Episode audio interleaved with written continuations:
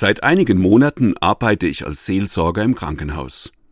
Ein Patient bittet mich darum, ein Glas Wasser einzuschenken und zu ihm ans Bett zu bringen. Mein aber gerne doch zaubert ein Lächeln in sein Gesicht. Er hat Durst, und mit einem Zug ist das Glas Wasser leer. Wie ausgetrocknet sind meine Lippen, meint er, und beginnt dann zu erzählen von seinem ganz anderen Durst. Endlich wieder daheim bei der Familie zu sein, nach den wochenlangen Durststrecken seiner Krankheit, das ist sein Herzenswunsch. Wieder etwas Normalität haben, so wie früher. Unser Gespräch, ausgelöst durch ein Glas Wasser, bekommt Tiefe.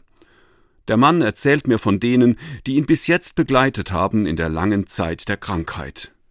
Dankbar berichtet er vom Personal im Krankenhaus, das ihm immer wieder Hoffnung gibt, wenn er ganz unten ist.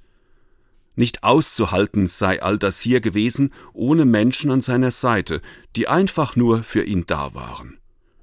Kurz vor seiner Operation war da das Lächeln einer Schwester und ihr Zusammen schaffen wir das. Das habe ihm in all seiner Angst sowas von gut getan, erzählt er mir dankbar. Und dann sprudelt so vieles aus ihm heraus.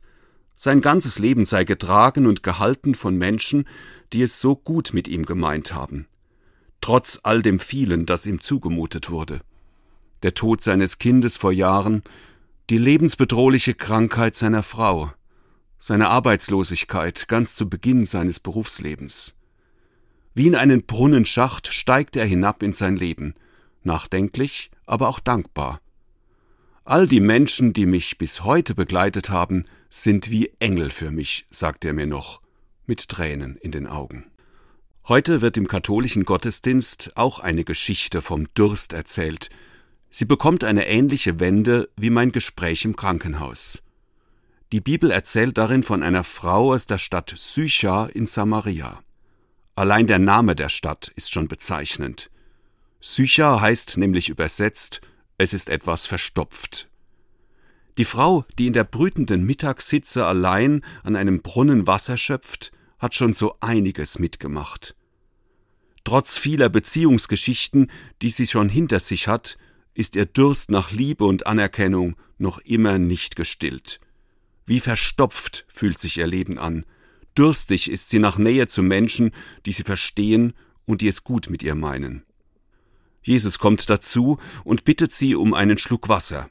Allein das ist schon mehr als ungewöhnlich für einen jüdischen Rabbi wie ihn. Als Mann eine Frau anzusprechen und anzuschauen, das geht damals schon gar nicht. Bei dieser Frau kommt noch erschwerend so vieles hinzu. In den Augen der Rabbiner ist sie eine ungläubige Ausländerin und gilt nach all ihren Beziehungsgeschichten als eine stadtbekannte Sünderin. Nicht von ungefähr geht sie in der Hitze des Mittags an den Brunnen, um ja niemanden begegnen zu müssen. Jesus lässt all das kalt, was andere über die Frau denken, und die kommt aus dem Staunen nicht heraus, als er es wagt, sie überhaupt anzusprechen. Was er ihr dann sagt, ist mehr als verheißungsvoll. Nicht genug kann sie davon bekommen. Auch wenn es vordergründig nur ums Wasser geht, merkt die Frau schnell, dass Jesus auf etwas anderes hinaus will. Ihren gefüllten Krug mit Wasser hat er angeschaut und gesagt, Wer von diesem Wasser trinkt, der bekommt wieder Durst. Wer aber von dem Wasser trinkt, das ich ihm geben werde, wird niemals mehr Durst haben. All das klingt für sie mehr als verlockend. Niemals mehr Durst haben, nicht nur nach Wasser, mehr noch nach Nähe, nach jemandem, der mitgeht. Der Künstler Sieger Köder hat ein Bild zu unserer Geschichte gemalt. Oben am Brunnenrand steht die Frau aus Samaria mit rotem Kleid und langen roten Haaren. Sie beugt sich über den gemauerten Rand und schaut hinab in den dunklen Brunnenschacht.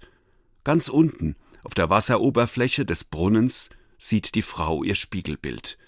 Neben ihr ist Jesus zu erkennen, als wolle er zu ihr sagen Ich kenne deinen Durst nach Liebe, deine Sehnsucht nach Leben, vertrau mir, du bist nicht allein, und vergiss alles, was andere über dich sagen. Du bist wertvoll. Der Mann im Krankenhaus hat genau das erlebt.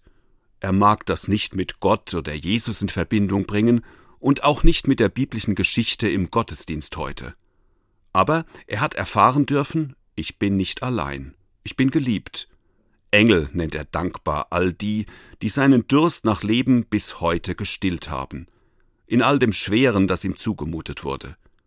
Und er hat doch recht, vielleicht ist es manchmal nur ein Gespräch, ein Glas Wasser oder ein gutes Wort, das uns hilft zu glauben, dass es diesen Brunnen gibt, eine lebendige Quelle, ein Mensch und ein Gott, der einfach mitgeht und da ist auf den Durststrecken des Lebens. Bleiben Sie behütet